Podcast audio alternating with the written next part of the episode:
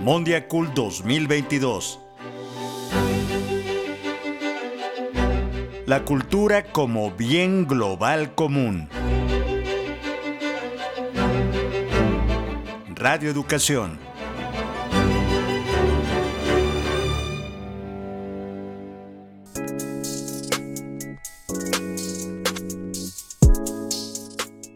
Soy Pani Gutiérrez. Es un gusto saludarlos a este podcast, una iniciativa de Radio Educación que busca ampliar el panorama del encuentro de las culturas del mundo Mondiacul 2022, un espacio organizado por la UNESCO con el apoyo de la Secretaría de Cultura del Gobierno de México. En este episodio abordaremos el tema de la cultura y las lenguas indígenas, uno de los ejes temáticos que se tratarán en la Conferencia Mundial de la UNESCO sobre Políticas Culturales y Desarrollo Sostenible. Así que los invito a seguir esta serie de podcast rumbo a Mondiacult 2022. Cultura y lenguas indígenas. Los temas a tratar en el Encuentro de las Culturas del Mundo, Mondiacul 2022, es el de las lenguas indígenas y la cultura, mismas que reafirman nuestra identidad y dan cuenta de que la mayor riqueza de la humanidad es la diversidad cultural. De acuerdo con la UNESCO, cada dos semanas desaparece una lengua, lo que representa la pérdida de 26 al año. Esto significa que durante este siglo, el 50% de las lenguas que se hablan actualmente desaparecerán por completo. También se sabe que el 40% de las 7.000 lenguas que se utilizan en todo el mundo se encuentran al borde de la extinción. Las lenguas originarias, maternas o indígenas son la fuente de ideas, conocimiento y sabiduría en las que se encuentra toda la carga cultural, el aprendizaje, la riqueza de una nación y principalmente la identidad de un pueblo, de una sociedad. De ahí la importancia de posicionar a las lenguas para rescatar su valor y colocarlas junto con la cultura en el centro de las políticas públicas y del desarrollo sostenible. Así lo manifiesta la lingüista y activista mapuche Elisa Loncona Tileo de Chile. Nosotros en Chile, bueno, la lengua mapudungún es la más hablada, sin embargo estamos como en el 11% de las personas que hablan la lengua y se ha desplazado la lengua producto de este sistema de desplazamiento de una lengua a una cultura para esta visión que se tiene de lo que son los estados, que eh, aunque se haga educación bilingüe se sigue sosteniendo una lengua y una cultura. La lengua de nosotros sirve a veces para adorno, para decir, mira, sí, sí tenemos programa, pero no para abordarlo como un pueblo, una comunidad y un hablante sintiera que su lengua tiene el valor que nosotros quisiéramos.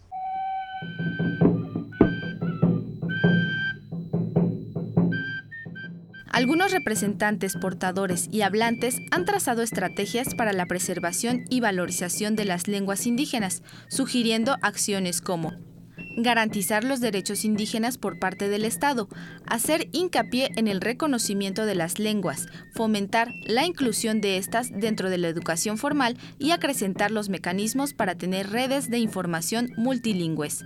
También han manifestado que la falta de transmisión de las lenguas se da en gran parte porque en el sistema educativo hay una carencia de programas que integren a las lenguas indígenas, incluso cuando las escuelas son bilingües, como lo señala el rapero en lengua indígena indígena Juan Santiago Telles, conocido como Juan Sant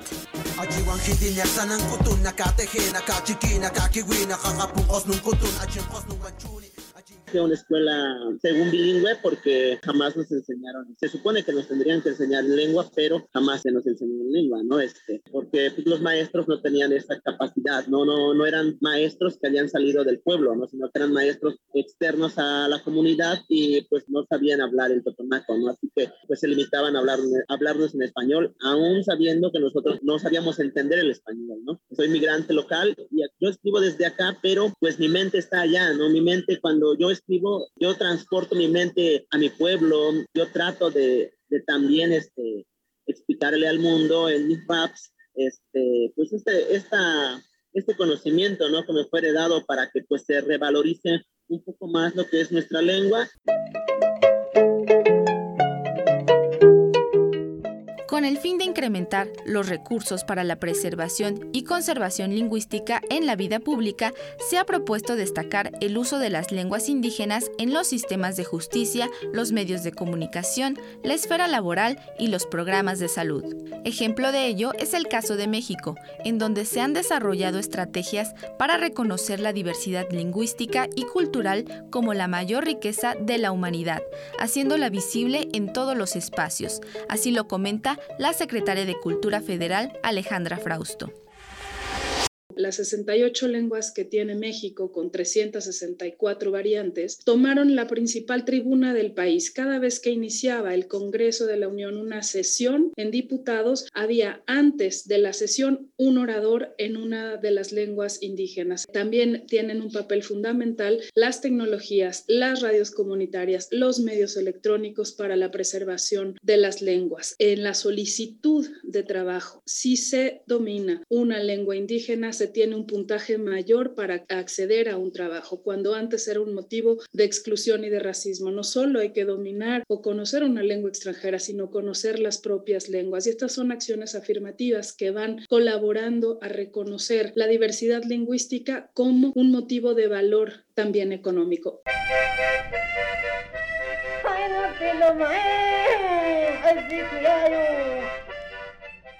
De acuerdo con el Instituto Nacional de Lenguas Indígenas INALI, México es uno de los 10 países con más lenguas originarias en el que se conservan 11 familias lingüísticas con 364 variantes.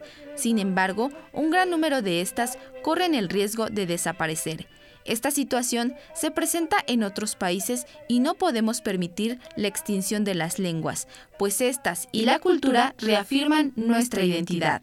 Diversos especialistas, portadores y representantes de las instituciones culturales han manifestado que se requieren acciones urgentes y recursos para exaltar el reconocimiento de la mayor riqueza de la humanidad, que es la diversidad cultural y lingüística.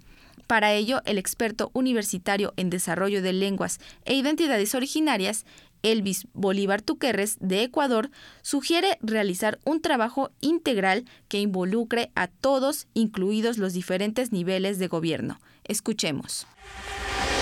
Desde el activismo nosotros decimos que las salvaguardias deben ser integrales, tampoco esperar desde un solo sitio. A veces caemos en la idea de que el gobierno tiene que fomentar estrategias para la protección. A veces como que desde las bases se, carga esa responsabilidad solamente al Estado, al, gobierno. ¿no? Entonces en ese sentido nosotros eh, hemos estado trabajando desde nuestros espacios de que las salvaguardas sean territorializadas, es decir, como desde nuestros espacios debemos eh, fomentar eh, acciones de protección, acciones de, de fomento en proyectos específicos para fomentar y guardar la lengua. ¿no?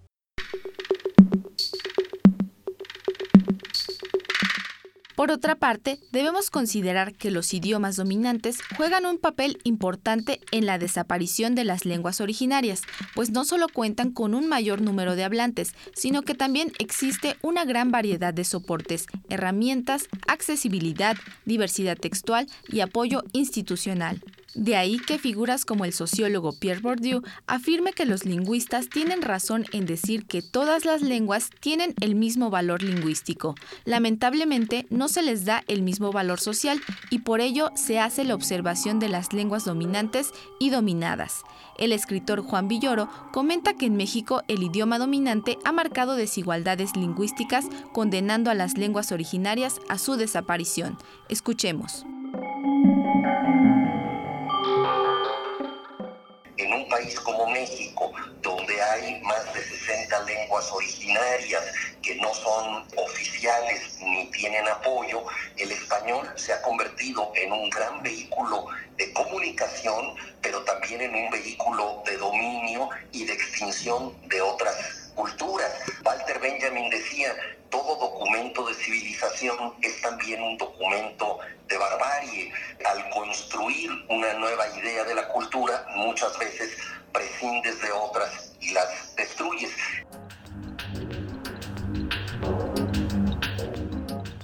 Entre las desigualdades y barreras lingüísticas causadas por el idioma dominante se encuentran las tecnologías del habla, pues estas ofrecen una gran variedad de herramientas de fácil acceso para las lenguas con mayor número de hablantes. Sin embargo, en el caso de las lenguas originarias, hace falta tener ese abanico de aplicaciones, softwares o diccionarios para evitar los rezagos de los hablantes minoritarios, como lo manifiesta la lingüista, investigadora y hablante de chatino Hilaria Cruz. Dicen que hay aproximadamente como 7.000 lenguas del mundo. De estas 7.000 lenguas, solamente unas 20 cuentan con un sinfín de tecnologías para todas las necesidades, los anhelos y los deseos de sus, uh, de sus hablantes. Los, uh, los hablantes de estas lenguas mayoritarias tienen a su alcance todo tipo de tecnologías para todos tipo, tipos de deseos, desde cómo encontrar comida, cómo encontrar este, un techo, cómo encontrar amor. También hay una gran explosión de diccionarios digitales en estas lenguas. Entonces, eh, realmente da, eh, es, este, da envidia de ver todas estas tecnologías que están al alcance de estas lenguas. Sobre todo, entonces está mucha envidia y también mucha tristeza de ver que en las lenguas que uno habla no existen ese tipo de tecnologías a la disposición de los hablantes o a la disposición de las personas que están estudiando estas lenguas.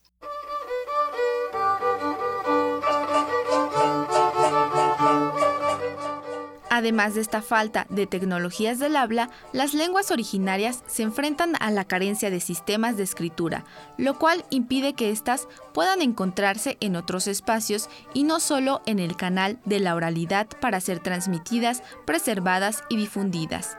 De hecho, en la actualidad, el chatino ya cuenta con un sistema de escritura, resultado de un esfuerzo e investigación de 20 años de la lingüista Hilaria Cruz, quien señala que aún se requiere de un análisis sintáctico y verbos para la escritura del chatino, pero existen otras lenguas como el Tenec que se enfrentan a dificultades como la emulación de sonidos para la construcción del sistema de escritura. Así lo señala Sayen Enrique Ortiz López, fundador de Fucomics y promotor de la narrativa gráfica en lenguas indígenas.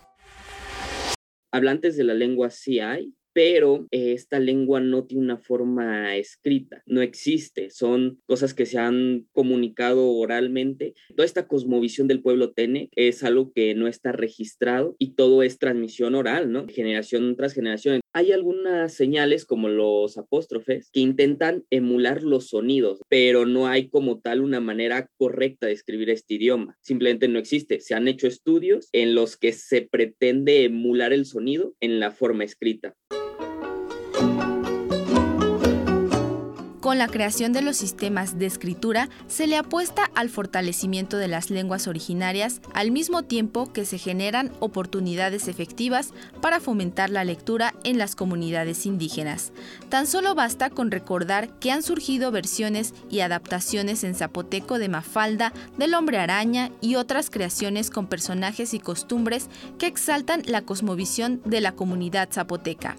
Estos cómics, que nacieron de un proyecto en 2015, ofrecen a los niños y jóvenes una diversidad textual y una inclusión social, así lo señala el doctor en lingüística Pedro Cardona. Hay ya una serie de tipos de textos que al menos tienen representación. Antologías de cuentos hay muchísimas, muchos eh, comienzan por ahí, quienes empiezan a hacer también creación literaria, por supuesto, potencian la disponibilidad de poemarios o quizás algunas otras expresiones de la narrativa. Y muchas veces estos esfuerzos se concentran por ahí. Es muy valioso justamente, pero creo que cuando tenemos un objetivo como el llevar a los niños al mundo de la cultura letrada, no podemos quedarnos solo con ese tipo de productos necesitamos ampliar el horizonte hacia otra diversidad de textos y sobre todo dejarle disponible al niño la oportunidad de elegir qué es lo que él quiere leer. Es decir, en lugar de decir esto es lo que hay en zapoteco, te guste o no, pues puedes elegir de ahí, más bien dar condiciones para que los niños puedan tener este acercamiento autónomo hacia la experiencia de leer y en ese sentido la historieta, los cómics, la novela gráfica ayudan a poder expandir ese horizonte. Debemos considerar que más allá de repensar en las políticas públicas y en los vacíos conceptuales, hay que situarnos en el hecho de que la lengua es una forma de resistencia para las comunidades excluidas, como lo señala la sociolingüista y defensora de los derechos indígenas Miriam Yataco de Perú. Yo creo que sería importante situarnos en que cuando hablamos, por ejemplo, de derechos lingüísticos o, del reconocimiento de la diversidad lingüística, realmente de lo que estamos hablando es del reconocimiento de una serie de comunidades que son además seres humanos que viven de manera diferente, que no han sido integrados, que han sido excluidos y que han resistido y una de esas formas de resistencia ha sido su lengua. Entonces creo que es importante que entendamos eso, porque todas las intervenciones que se pueden hacer desde el Estado y que creo que se vienen haciendo, a veces creo que son hechas por otros. A pesar de los esfuerzos y mecanismos que se han implementado para preservar las lenguas originarias, integrarlas al sistema educativo, generar un sistema de escritura, fomentar su reconocimiento, reducir la brecha digital y lograr su completa eliminación, los problemas persisten y la desigualdad lingüística condena la extinción de las lenguas, de las culturas y de la identidad. De ahí que se tracen rutas como el encuentro de las culturas del mundo Mondiacult 2022. No te pierdas el próximo capítulo donde hablaremos sobre otro de los ejes temáticos que se tratarán en la Conferencia Mundial de la UNESCO sobre Políticas Culturales para el Desarrollo Sostenible.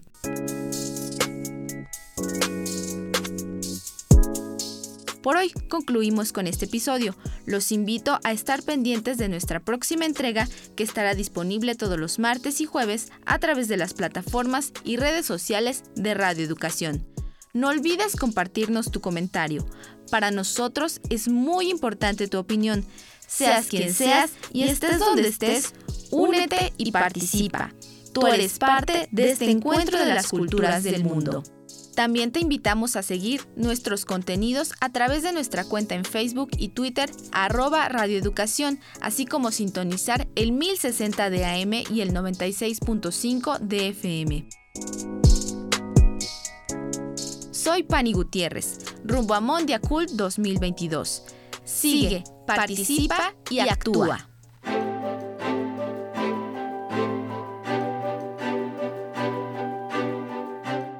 Mondiacult 2022.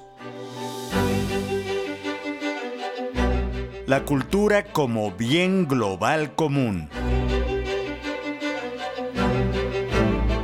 Radio Educación